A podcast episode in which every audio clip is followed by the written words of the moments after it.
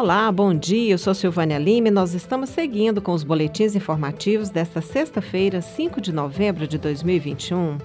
Fique ligado em nossa programação pelo rádio nos 870m, através do site radio.fg.br e pelo aplicativo Minha UFG.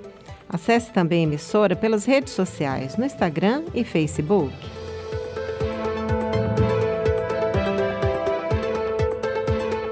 Pesquisadores da Unicamp, em Campinas, São Paulo, desenvolveram o primeiro manual de prevenção à osteoporose no Brasil. O guia prático conta com 20 capítulos e tem o objetivo, além de prevenir a doença, de tratar de temas relacionados a todas as etapas do processo, como diagnóstico e tratamento. A osteoporose é uma doença que consiste na diminuição da densidade da qualidade óssea, tendo como desfecho mais grave as fraturas por fragilidade, ou seja, quando os ossos quebram com o mínimo trauma ou até nenhum. De acordo com a médica e pesquisadora Adriana Orsesi Pedro, uma das responsáveis pelo manual, a doença reflete hábitos que começam na infância. E apesar de afetar homens e mulheres, as meninas é que têm fases da vida que devem ficar mais atentas aos sinais de enfraquecimentos dos ossos. As recomendações estão presentes no guia. Segundo a médica, essa é uma doença pediátrica, mas que se manifesta mais tarde. Tudo que a gente tem de cálcio, que vai dar a resistência óssea, a gente ganha na puberdade até os 18 anos de idade. Depois, a gente tem uma fase de platô e na menopausa tem uma perda grande, explicou a professora.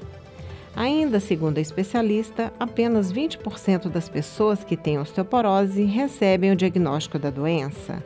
Já o número de pacientes que realizam tratamento é de 10%. Entre as recomendações para a prevenção do problema está a ingestão de alimentos como frutas, vegetais, cereais e leite.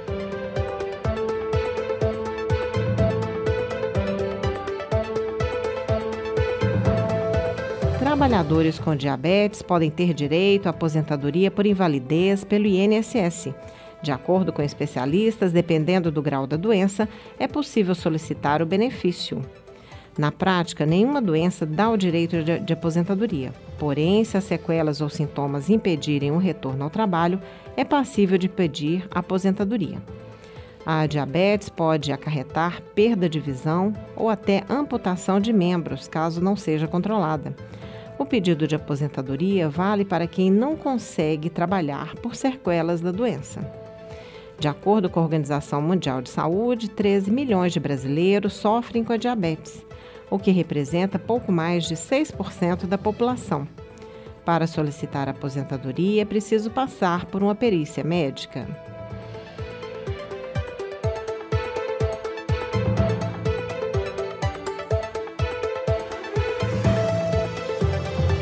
Cresce a punição por cobrança indevida no consignado aquele crédito com desconto direto na folha dos servidores públicos e dos aposentados e pensionistas. Empresas são multadas por descontos indevidos no pagamento no mês de aposentados e pensionistas. Só em agosto foram registradas 66 sanções a correspondentes bancários. O número é maior do que julho, quando foram verificadas 55 punições. A autorregulação para o consignado fiscaliza as ações dos correspondentes bancários através de reclamações registradas nos canais internos dos bancos ou nos PROCONs, no Banco Central ou através do site consumidor.gov.br. Além disso, também avalia ações judiciais e os indicadores de uma auditoria. Em 18 meses foram aplicadas 671 sanções 321 correspondentes bancários foram advertidos e 147 tiveram atividades suspensas temporariamente. Nos casos em que houve reincidência, os agentes tiveram suas atividades suspensas por prazos que variam entre 5 e 30 dias. 27 foram suspensos permanentemente e estão impedidos de prestar serviços aos bancos.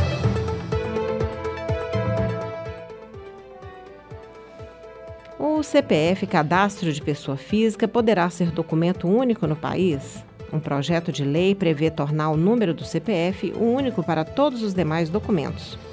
O CPF é um documento feito pela Receita Federal e serve para identificar os contribuintes. Vamos saber mais detalhes desse projeto na reportagem a seguir.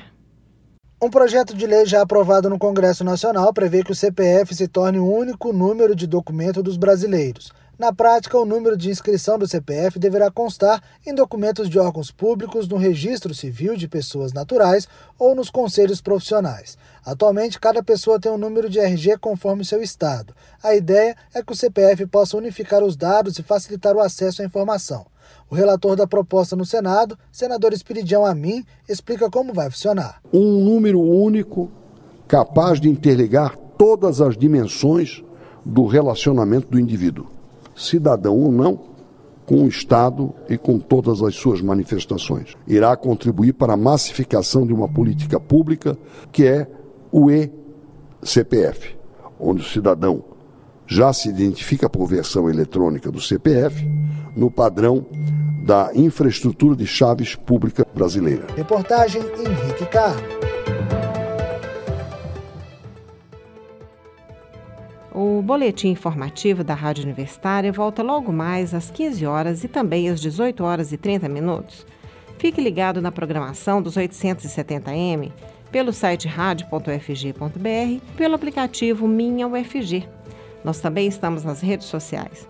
Acesse a Rádio Universitária no Instagram e Facebook. E não deixe de conferir os informativos em formato de podcast pelas redes sociais e nas principais plataformas digitais de áudio. Silvânia Lima para a Rádio Universitária.